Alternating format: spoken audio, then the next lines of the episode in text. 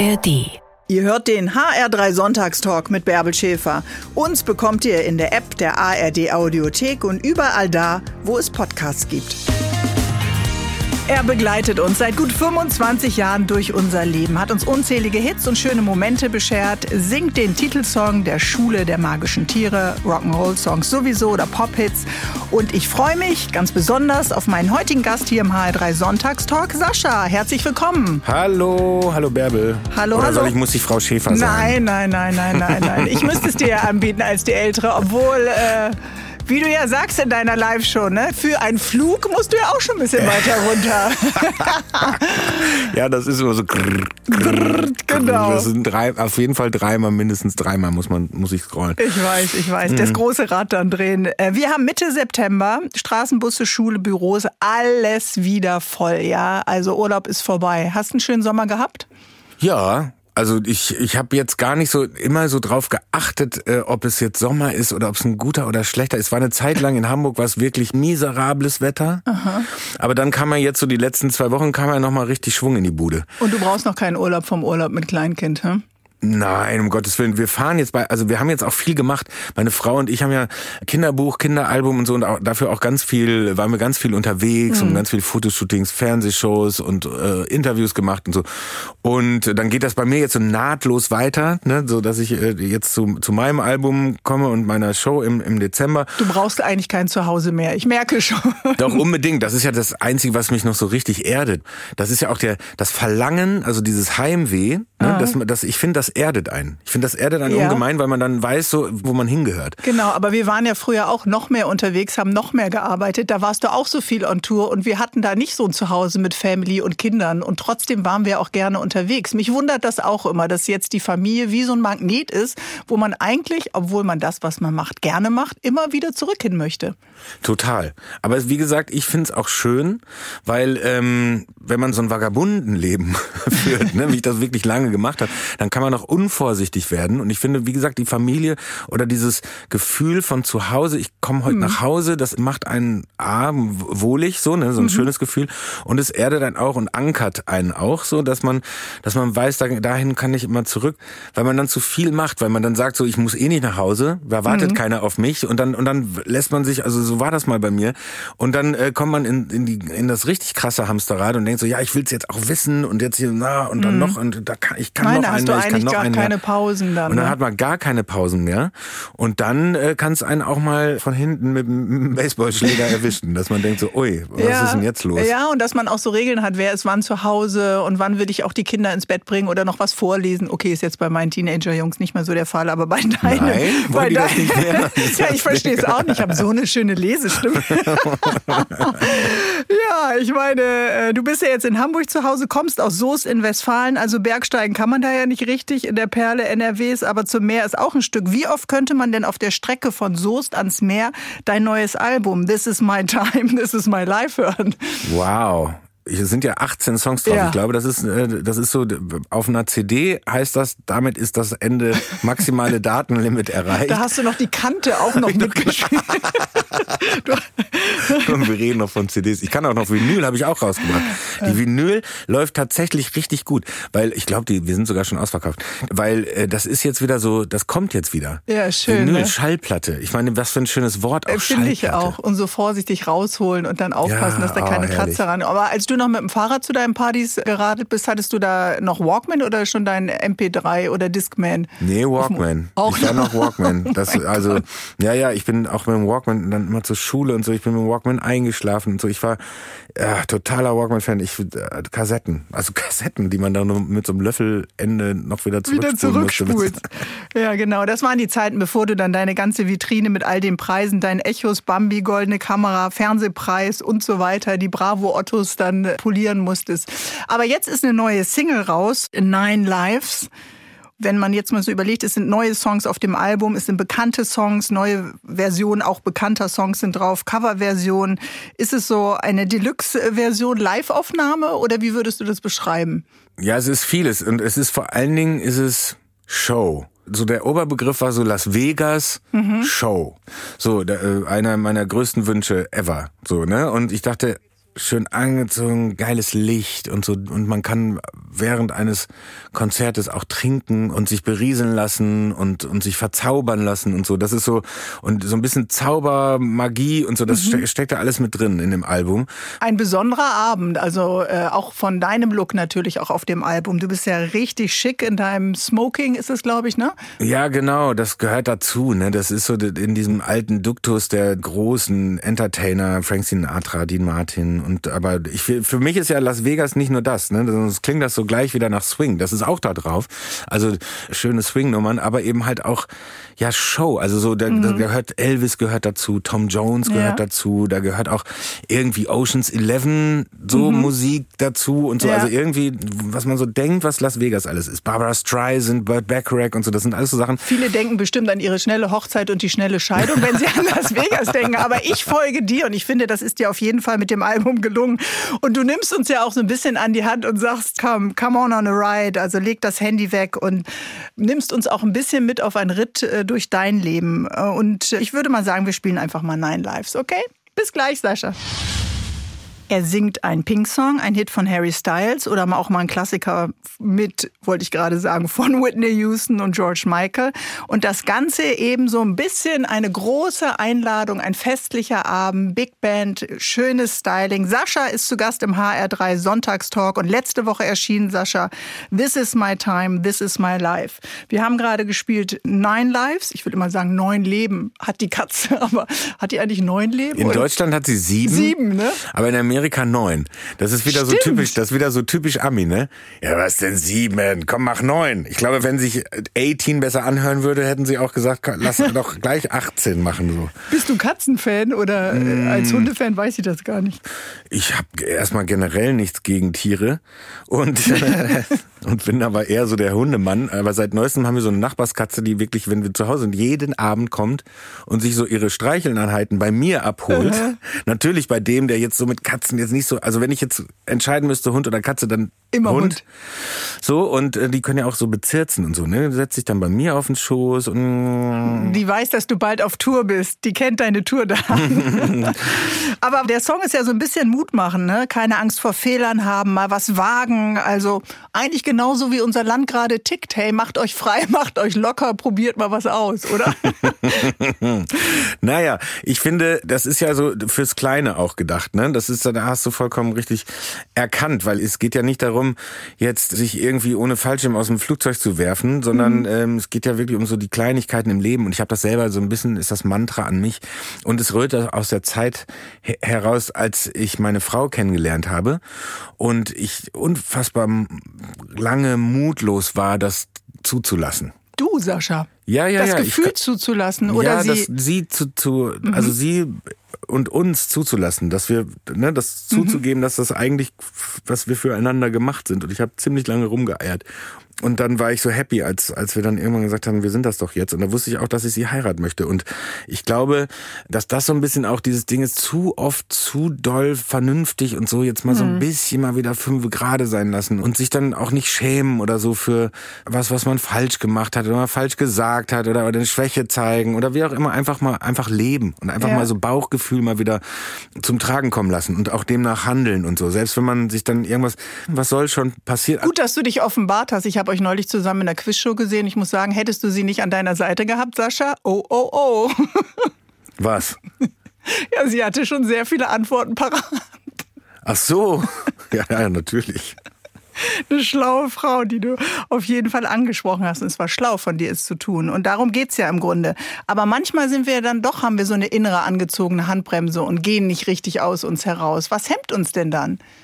Ja, ich glaube auch bei mir zumindest ist es so, dass das so mit voranschreitendem Alter auch kommt. Mutiger zu werden? Ja, beides. Also, dass man auch unmutiger wird, dass ich zu sehr vernünftig geworden mhm. bin. Also zu sehr vielleicht auch gedacht habe, wenn ich das jetzt mache, schadet mir das vielleicht oder so. Also weißt du, mhm. was ich mhm. meine? Also das ja. ist dann so, dass man so, so ein bisschen Angst hat davor, irgendwie den Ruf oder die Karriere oder irgendwie sowas. Aber du bist so doch der Typ, der plötzlich immer einen U-Turn macht. Auf einmal bist du Dick Brave, auf einmal singst du auf der Hochzeit in Costa Rica bei Pink. Du bist doch eigentlich immer so derjenige, von dem man denkt, also äh, wenn einer ins kalte äh, Wasser springt oder was wagt, dann bist du das.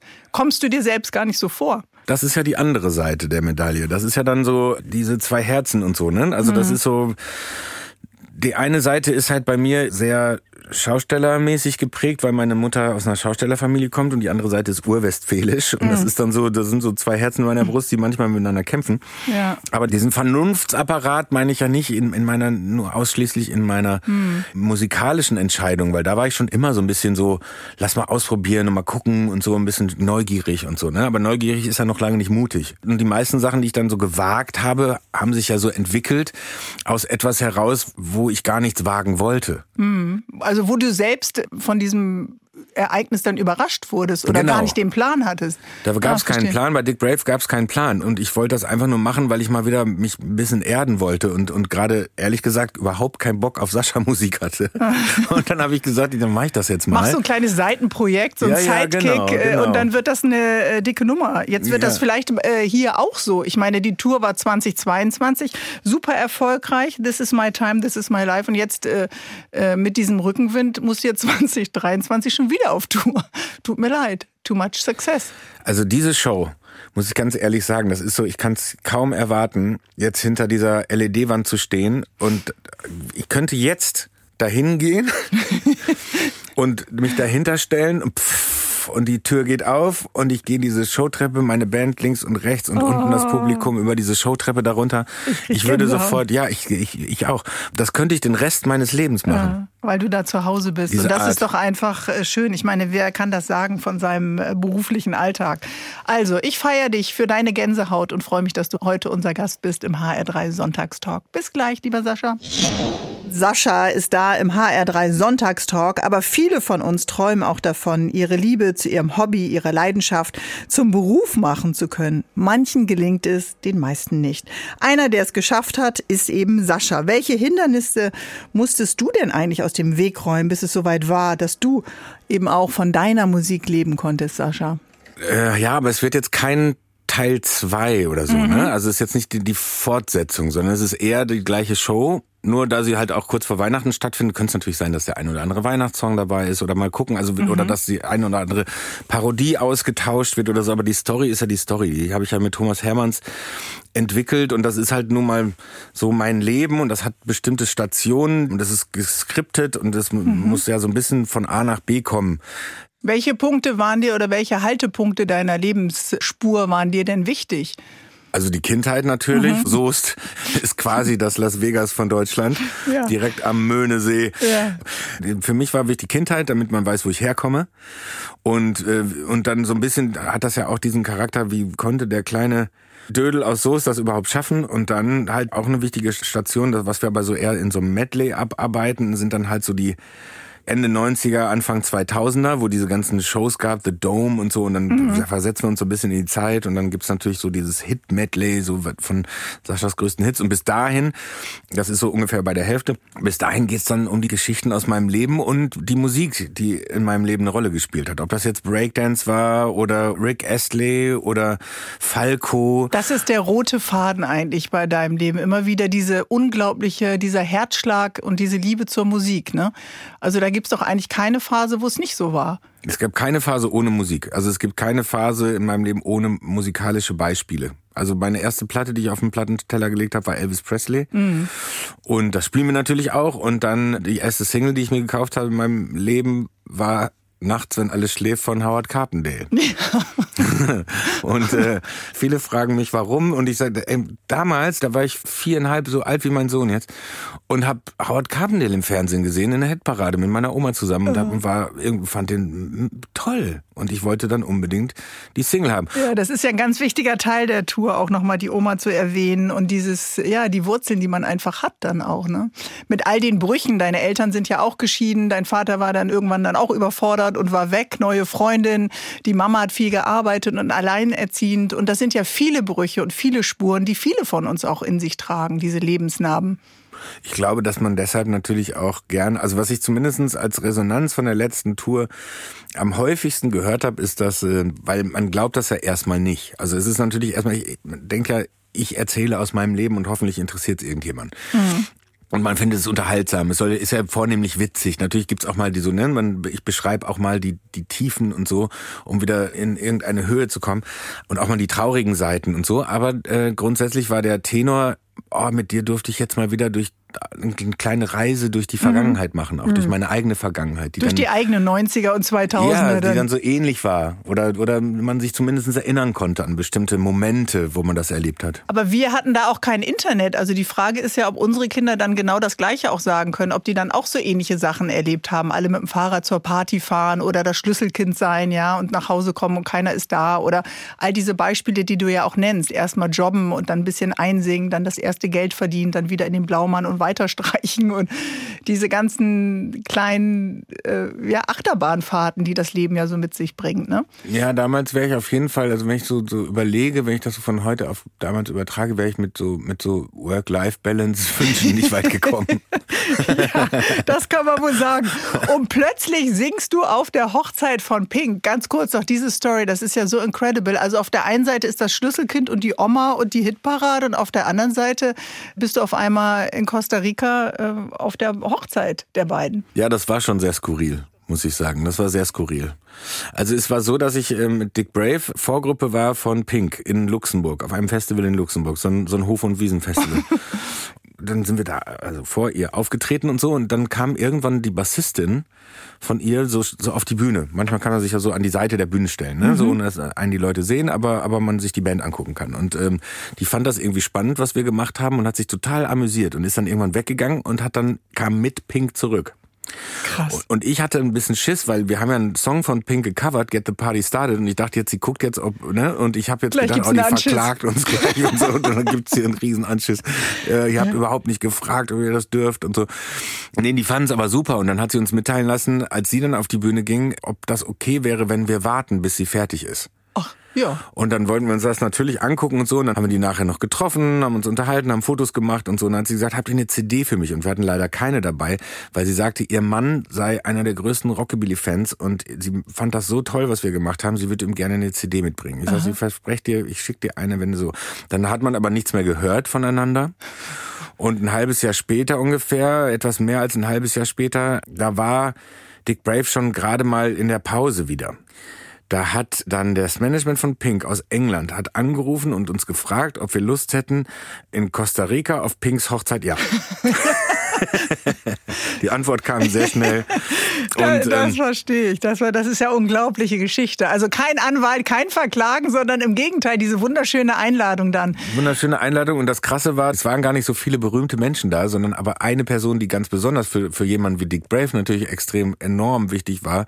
Es war Lisa Marie Presley war da. Oh mein Gott. Die Tochter von Elvis Presley war da und hat zugehört, während wir Rock'n'Roll-Songs gespielt haben. Oh, also was für ein schöner Ritt. Schon, also schon was krass, für eine tolle, tolle Reise. Und äh, wenn Pink jetzt wie diesen Sommer selber in Berlin und äh, europaweit auf Tour ist oder World Tour, dann radelt die ja auch ganz entspannt äh, durch Berlin und die wirkt immer so down to earth.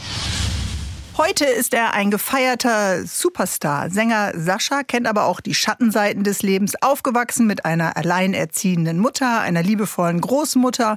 Und die Frage ist ja immer, wie prägt das einen Menschen? Wie prägt es eben auch einen Musiker, der vielleicht die Chance hat, Themen aus seinem Leben dann auch musikalisch umzusetzen? Wenn man sich Tourtickets holt für deine aktuelle Tour, This is my time, this is my life, erzählst du ja auch ein bisschen aus den Stationen deines Lebens. Es gibt auch einen Song, der heißt Hey Schlüsselkind, der hat mich sehr berührt. Nicht nur, weil ich eins war, aber dieses nach Hause kommen und die zehn Jahre des 13-Jährigen, den du besingst, keiner ist da und man soll eigentlich Hausaufgaben machen, aber hat ganz andere Dinge im Kopf. Ja, das war ja so ein, so ein, ich muss ja ganz ehrlich sagen, das hat so einen traurigen Anstrich. Ne? Ja, ne? Das ist ja auch. Es berührt so manchmal, mich, weil es so melancholisch ist. Nein, aber ich, wir haben, haben uns ja schon mal drüber unterhalten, dass nachdem ich diesen Titel gemacht habe, habe ich natürlich erst gemerkt, wie viele doch ein ähnliches Schicksal hatten. Das mhm. tut ja für einen selber auch gut, also auch in der, rückblickend. Für mich war es immer so eine Mischung, so eine, so eine Mischung aus, wenn ich zum Beispiel ausnahmsweise mal gute Noten geschrieben habe, dann, dann wäre ich gerne nach Hause gekommen und hätte es meiner Mutter erzählt. Gut, die zweimal, ja. Genau, so ungefähr. Nein, wirklich ohne Quatsch. Und den Rest war natürlich, ja, es war manchmal ein bisschen öde oder leer. Aber ich habe natürlich dann auch gedacht so, wie geil ich habe die Bude jetzt für mich für mich alleine auch mal, ne, ja, wenn mein genau. Bruder irgendwo und so und dann haben wir ja, es war so eine Mischung. Es war so eine Mischung aus eigentlich auch geil, so so ein bisschen mal Fernseher an, keine Hausaufgaben und so und einfach so ein bisschen auch selbstständig sein. Ich, ich mochte das. Ich muss ganz ehrlich sagen, viele, äh, die ein ähnliches Schicksal haben oder einige davon zumindestens fühlten sich in diese Rolle so reingedrängt. Ich habe sie eigentlich ganz gerne angenommen. So diese Verantwortung. Also, nein, es geht ja nicht nur um, um, mhm. um, das, äh, um das Freisein, sondern es ging ja auch um die damit auch gleichzeitig verbundene Verantwortung für sich selber, für den jüngeren Bruder, dafür, dass es dann läuft und auch mal dann mhm. irgendwie mal einkaufen gehen schon mal, damit die Mutter dann nicht, wenn sie noch von der Arbeit kommt, auch noch den, weißt du so, dass man schon mhm. relativ früh irgendwie so angefangen hat, so zu leben und selbstständig zu ja, sein. Ja, ja, ich verstehe, was du meinst, aber dafür ist der, der Unterton ist halt sehr, sehr melancholisch. Dieses, was du jetzt gerade beschreibst, diese Freiheit auch und diese Verantwortung auch tragen zu können, das ist da nicht ganz so immer hörbar in dieser Melancholie. Auf jeden Fall geht's mir so. Aber das Leben ist natürlich auch eins gewesen mit einer Mutter, die viel arbeiten musste, die wenig dann auch zu Hause war, wo man sofort Ereignisse aus der Schule oder aus dem Freundeskreis dann teilen konnte. Also das ist etwas, was sich auch geprägt hat. Eine berufstätige Mutter, die das alleine rockt.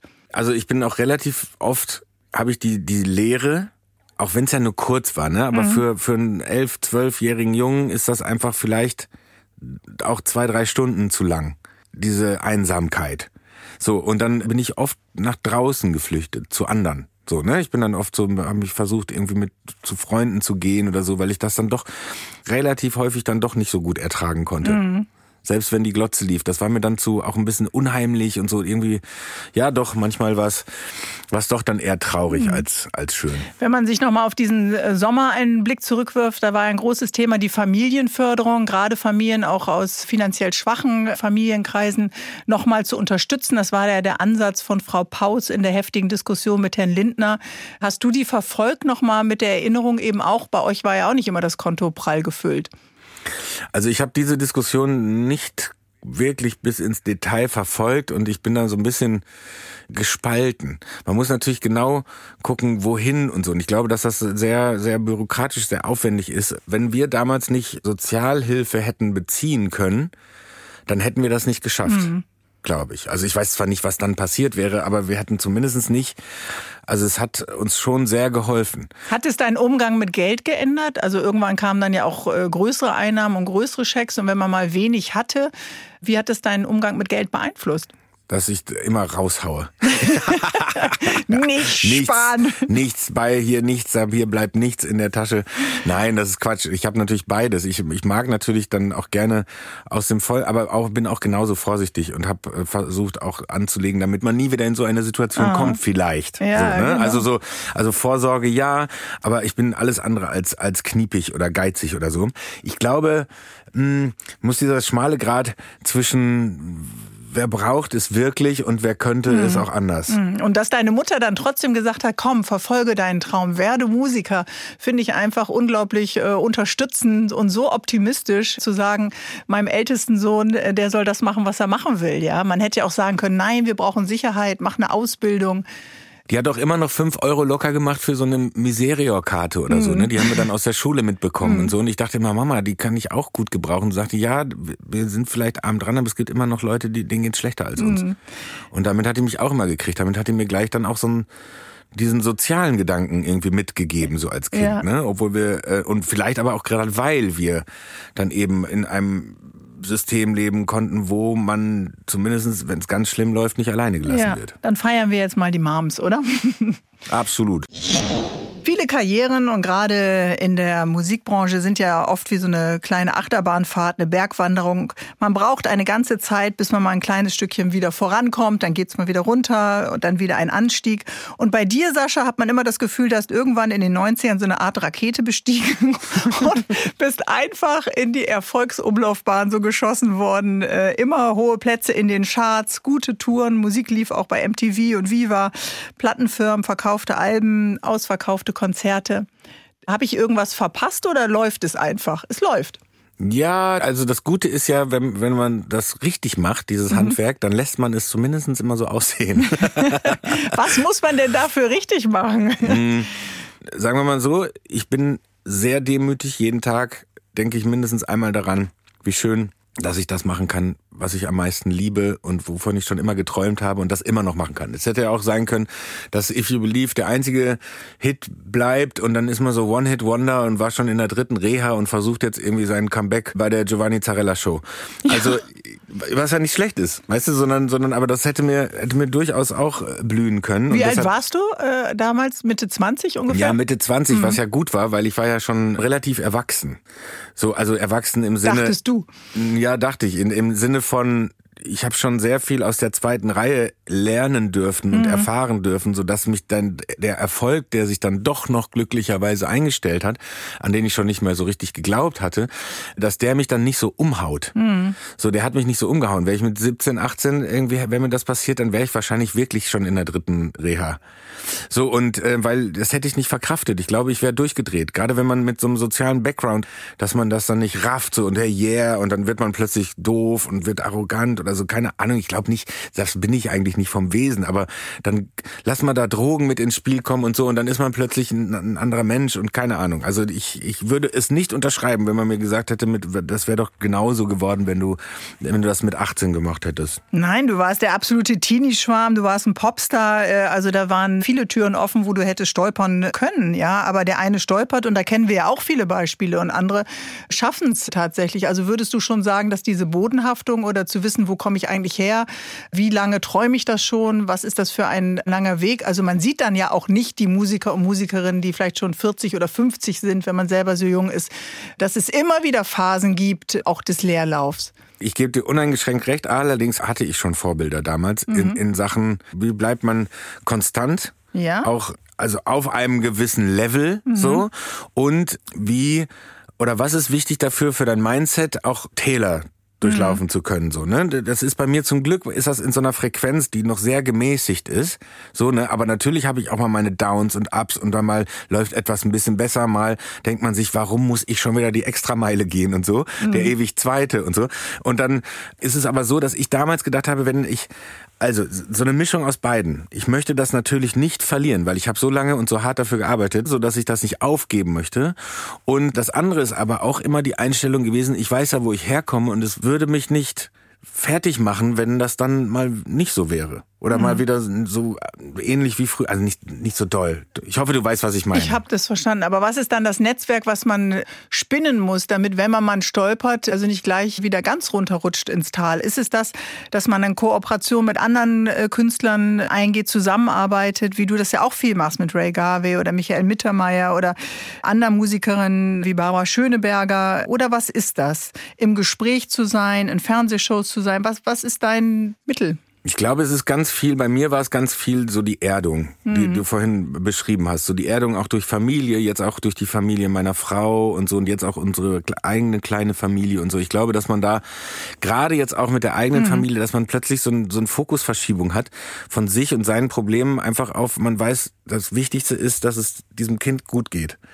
So, und dann macht man sich vielleicht ganz andere Gedanken als vorher, aber die sind viel weiter weg von einem selber. Ja, genau, klar. Aber trotzdem braucht man ja vielleicht auch jemanden, du hast gesagt, du hattest Vorbilder.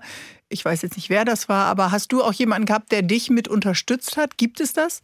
Nicht wirklich. Also ich habe Freunde, die natürlich, hm. die, die so ein bisschen bei mir auch ab und zu mal, die, das waren noch nicht immer die gleichen, aber ich habe schon natürlich durch Mangel an, an einer Vaterfigur habe ich natürlich relativ häufig so, oder eines älteren Bruders zum Beispiel, habe ich relativ häufig so ältere Freunde. Mhm gefunden, die auch der eine oder andere mal so ein bisschen Vaterfigur für mich war oder eben halt eher so älterer Bruder. Willst du über Wolfgang Petri jetzt ein bisschen länger reden oder wen denkst du? An wen denkst du? Ja, ich das meine, sind auch Menschen, ja die nicht in diesem Beruf so. arbeiten, so ne. Das ist so, das äh, sind einfach Menschen, die ich kennengelernt habe, die die reich an Lebenserfahrung sind und so und die mir dann auch so ein paar tolle Sachen mitgegeben haben, wie ein Freund, der Fernsehproduzent ist und so, der gesagt hat, pass auf, ich möchte keinen Scheißwein mehr in meinem Leben trinken und und ich ich baue mir so gut es geht arschlochfreie Zone. Ja, das ist wichtig. Das ist in der Branche sehr wichtig. Das würde ich auch unterschreiben. Okay.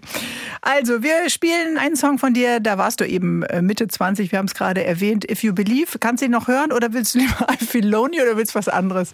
Ach, If You Believe gehört ja eigentlich dazu. Das Spielst du auf der Tour doch auf, oder? Immer. Ich spiele ihn immer. Seit, seit über 20, 25 Jahren spiele ich If You Believe. Und das ist... Äh, auch ist, hart. Nein, aber man muss sich ja auch überlegen, so Gedanken machen und so. Und ich mache das ja vor allen Dingen für die Menschen, die mir zuhören wollen. Und wenn da If You Believe gefragt ist und man das hören will, dann wird das natürlich gespielt und das habe ich immer das Gefühl. Dann kriegen wir gleich alle diesen schmachtenden Blick und erinnern uns an diese schönen Momente, die wir da mit dem Song hatten. Das stimmt. Deswegen spielen wir ihn jetzt auch. Es klingt ein bisschen kitschig, aber stimmt einfach. Wer Kinder hat, guckt anders aufs Leben. Ich glaube, das haben wir beide heute auch festgestellt, lieber Sascha. Du bist heute mein Gast im HR3 Sonntagstalk und plötzlich schreibt man ein Kinderbuch oder singt Songs ein für Kinderfilme. Da hat sich doch was verändert, wenn man seit fünf Jahren Vater ist, oder?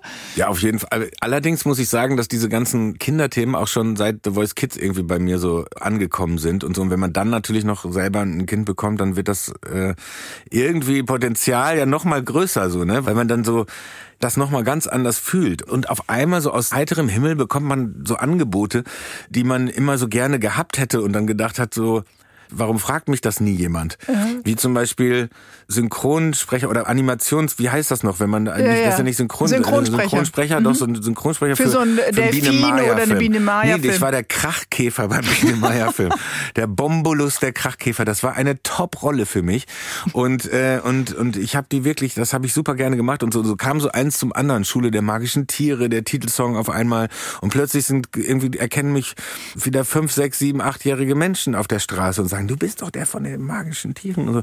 Und das finde ich so cool. Und dann äh, war natürlich der, der Step zu einem Kind, natürlich musste es erstmal kommen, aber wir wussten, meine Frau und ich wussten, wenn in diesem Bereich sich irgendeine Idee auftut, dann werden wir sie verfolgen. Mhm. Und dann kam meine Frau, nachdem sie Otto so drei Nächte hintereinander ins Bett gebracht hat, drei Abende, kam sie dann runter. Also nicht Otto Walkes, sondern euren Sohn. Unser Sohn, unser Sohn, genau. Nur nochmal, um das und, zu klären. Ähm, der heißt übrigens Otto, weil er das achte Enkel unserer Schwiegereltern ist, also meiner Schwiegereltern okay. ist und Otto auf Italienisch acht heißt. Mhm. Und dann kam sie runter mit dieser, wie ich dann fand, mit Gänsehaut grandiosen Idee eines Kinderbuchs und dann haben wir diese Welt erfunden und das war einfach, äh, das hat einfach unfassbar viel Spaß gemacht. Ja, ja, das ist ja irgendwie das Schöne, man hat einfach so viel Spaß auch mit Kindern und plötzlich hat man auch was gemeinsam mit Ed Sheeran, ihr baut irgendwie beide gerne mit den Jungs äh, mit Lego-Steinen rum und man liegt auf dem Ja, vor allen Dingen machen das die Väter dann immer ja. zu Ende. Die Kids haben schon gar keinen Voll Bock mehr. ehrgeizig, die sind ja, schon wieder weg. Die sind schon längst wieder woanders und man selber, aber ich da mit meiner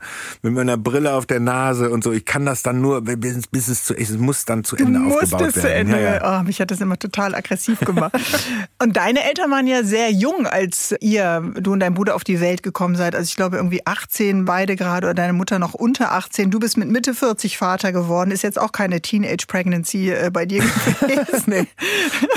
Und was überrascht dich denn am Vatersein? Dass es so einfach so ist, wie es ist. Mhm.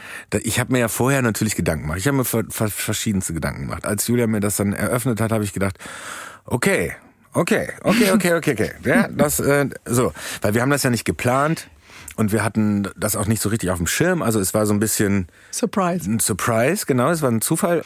Und dann war das aber so, wir haben das ja auch nie ausgeschlossen. Es war immer nur so, ja, wenn es passiert, passiert so, ne? So wie man das dann vielleicht mal so salopp daher sagt und dann passiert es auf einmal und dann so, huch, okay. und plötzlich äh, sitzt du auf dem mal. Elternabend. Ja, noch nicht ganz, sondern erstmal ist man in seinem Kopf und denkt so, oh Gott, ey, ich bin schon, oh, boah, wie alt bin ich, wenn der Abi macht? Wie alt kriege ich das noch mit, wenn der heiratet, wenn er so spät heiratet wie ich, dann vielleicht nicht mehr und so und ja. werde ich vielleicht sogar noch Opa. Auch da, wenn er das so spät angeht wie ich, dann bestimmt nicht.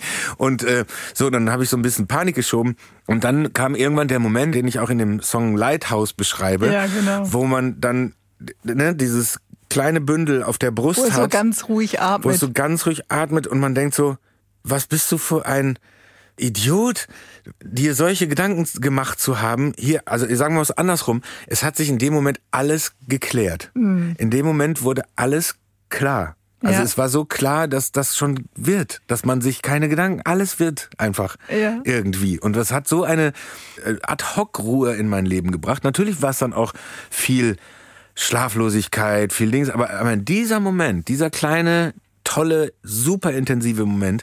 Hat so viel Ruhe und Veränderungen in meinem Leben gebracht. Das ist wirklich sehr bemerkenswert. Das ist einfach schön und genau so ist es dann auch. Vorher hast du die ganze Theorie und die Praxis ist dann einfach so ein großer Strom von Liebe. Und wenn der Patenonkel dann noch Tim Melzer ist, dann ist ja eh immer schönes Essen auf dem Tisch. Oder gibt es nur Fischstäbchen von Onkel Ravioli Tim? aus der Dose. Ravioli aus eins seiner Leibgerichte. Und deine Tour hast du extra um die Weihnachtszeit gelegt, damit du nicht Laterne, Laterne in der Kita singen musst, oder?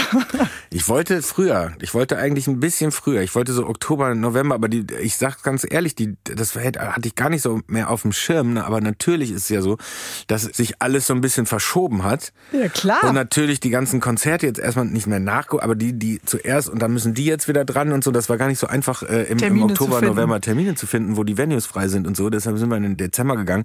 Finde ich aber auch ganz cool, weil es so die Vorweihnachtszeit und so und ich glaube, dass dann diese Show passt da ganz gut rein. Das glaube ich auch. Wir nennen gleich noch mal ein paar Showtermine, würde ich sagen, für This is my time, This is my life. Es war ein großer Erfolg, natürlich. Und zwar so groß, dass dieses Jahr eine Fortsetzung davon gibt. Sascha geht auf Tour mit einer ganz besonderen Show, mit seinen größten Hits, eigenen Versionen von Songs, die ihn beeinflusst haben, viele Geschichten und wir erleben ihn nicht nur als Sänger, sondern auch so ein bisschen Showtime Entertainment Las Vegas. So hast du es vorhin auch ein bisschen beschrieben. Also schön anziehen. Mal gucken, wie dein Publikum 2023 erscheint auf deiner Tour. Ich habe hier ein paar Tourdaten vorliegen. Erster 1.12.23 bist du in Siegen im Kongresszentrum in der Siegerlandhalle. Am 3.12.23 in Mannheim, im Rosengarten für alle aus Südhessen. Am 10.12. in Frankfurt, yay, Jahrhunderthalle. es gibt noch das eine oder andere Ticket, aber auf jeden Fall ist es ja auch ein ganz schönes Geschenk für die Weihnachtszeit, würde ich mal sagen. Ne? Aber es sind alles Sitzplätze, lese ich hier gerade. Moment mal. Was denn? Warte, ich guck mal auf dein Geburtsdatum. Nee, du stehst ja, aber alle anderen sitzen oder was? Ich stehe auch nicht die ganze Zeit. Das ist Alles ja das Schöne. Wenn man so eine Show macht, dann muss man nicht die ganze das das Gute ist ja, also ich habe ja jetzt diesen Sommer auch so ein paar nicht nicht viele, aber ein paar Sommershows gemacht und so, ne? Und dann ist ja das ist ja völlig anderes Programm. Also da spielen wir auch aus diesem Programm, aber eben halt auch aus dem Album und auch von deutschen Album, also so ein so ein, so ein gemischtes mhm. Ding und das ist so ein Konzert. Und ich liebe aber dieses jetzt am Anfang habe ich mich ja war ich mir unsicher, ob ich das auch so hinkriege. Und seitdem ich dann wusste, ich krieg das hin, könnte ich mir das kaum noch anders vorstellen. Ich liebe das total zwischendurch ein bisschen Geschichten zu erzählen und auch mich mal hinzusetzen und so. Und äh, das, das, ich, das macht mir wirklich total viel Vergnügen. Ist auf der, so im zweiten Teil des Albums ist es ganz schön. Ne? Da erfährt man ja auch noch mal so ein bisschen was von dir. Das finde ich ganz, ganz schön eigentlich. Also es macht dich auch noch mal nahbarer. Also du wirkst ja jetzt nicht distanziert, aber ich finde dieses Erzählen und dieses Öffnen, was ihr euch ausgedacht habt. Was brauchst du denn sonst auf der Tour? Was habt ihr immer dabei? Irgendwie die Pläsi oder Tischtennisplatte oder nimmst du gleich ein Lego-Set mit? Oder? Früher hatte ich immer eine Tischtennisplatte. Ja. Und irgendwann hatte ich auch mal einen Kicker mit. Mhm. Das waren immer so Geschenke vom Tourveranstalter, wenn die Touren gut liefen. Aber bei uns ist eigentlich nur, das Wichtigste ist, kurz vorm Auftritt mit der gesamten Bande noch einen, einen Schnaps zu trinken. Mhm. Bist du treu bei der Bande oder wechselst du? Sind, sind das welche, mit denen du schon seit Jahren unterwegs bist? Das ist teils, teils. Also ich hätte es gerne so, dass es sich nie ändert, mhm. aber es hat sich nicht immer so ergeben. Und ich glaube, dass der am längsten dabei ist, ist mein Bassist Ray. Mhm. Der ist von Anfang an, der ist schon meine erste Tour mitgefahren, 1998. Jetzt hast du schon so viele Phasen erlebt und wir dich auch in so vielen musikalischen Phasen. Wenn die Tür jetzt heißt, This is my time, this is my life, wofür steht denn das gerade jetzt, dieses Jetzt? So im also, Spätsommer äh, 2023. Ich meine, Spätsommer, ich dachte mal, nein, nein, Spätsommer nicht in meines Lebens. Nein, nein, nein. Aber es ist so ein bisschen so. Es fühlt sich so ein bisschen an wie so ein Spätsommer. Es schleicht sich, klopft schon an. Ein Indian Summer. Mhm. Das ist auch okay so. Ich finde, This is my time, This is my life ist natürlich sind zwei Zeilen aus dem gleichnamigen Song This is my time und ähm, schon 2000 hast du schon ganz schön früh geschrieben, ne? Schon vor irgendwie 20 Jahren oder so. Ja, genau. Oh Gott. Visionär. Huh. Und ich habe dann natürlich meine Biografie, heißt ja auch If You Believe, und deshalb war es naheliegend, dass man auch für die Tour und auch für die ähm, Show, also die Show und das Album, diesen, ähm, was aus, auch aus meinen Werken nimmt sozusagen als Titel. Und da bietet sich das natürlich an, weil ich wirklich gedacht habe, in dem Moment, als ich diese diese Treppe zum ersten Mal runtergegangen bin, meiner ersten Show, dachte ich, okay, das ist jetzt der wahr gewordene Traum. Und ich habe ja dann, als ich Thomas Hermanns angerufen habe und gesagt habe, Thomas, ich bin jetzt bereit. Großer Comedian mit Comedy Club, ne? Genau, und da wusste ich, und er ist halt, na, vor allen Dingen ist er halt auch ein toller Regisseur und auch Autor Aha. und so. Und der, der hat mit mir zusammen die Show konzipiert dann. Und dann, weil ich gesagt habe, lieber Thomas, vor 20 Jahren habe ich ihm gesagt, ich möchte das irgendwann mal machen. Und dann sagte er, ja, warum nicht jetzt? Ich sage, ich fühle mich noch nicht ready. Aha. So, und dann hat er gesagt, wenn du dich irgendwann mal bereit fühlst, dann rufst du mich wieder an. wenn ich dann noch da bin. So, ne? Und das hat dann gut 15 Jahre gedauert. Und vor fünf Jahren habe ich Thomas angerufen und habe gesagt, so, ich wäre dann jetzt soweit. und dann haben wir uns getroffen und dann haben wir das zusammen gestrickt, das Ganze. Ja, das ist schön. Aber das, das ist schön. Toll. Du bist so beschenkt vom Leben und beschenkst uns natürlich auch damit dann mit deiner Musik wieder. Also wir können davon auch so ein bisschen profitieren. Von daher wünsche ich dir, dass dieses Glück einfach bleibt. Jedes Mal, wenn der Vorhang aufgeht und deine Fliege richtig sitzt und das schöne weiße Hemd und du runtergehst, dass du einfach fliegst und einen fantastischen Abend mit deinem Publikum hast. Und äh, wir danken dir, dass du zu Besuch warst hier im HR3 Sonntagstalk. Dankeschön. Ja, bis bald, lieber bis Sascha. Bald. Tschüss. Tschüss. Bärbel Schäfer, der Sonntagstalk in HR3.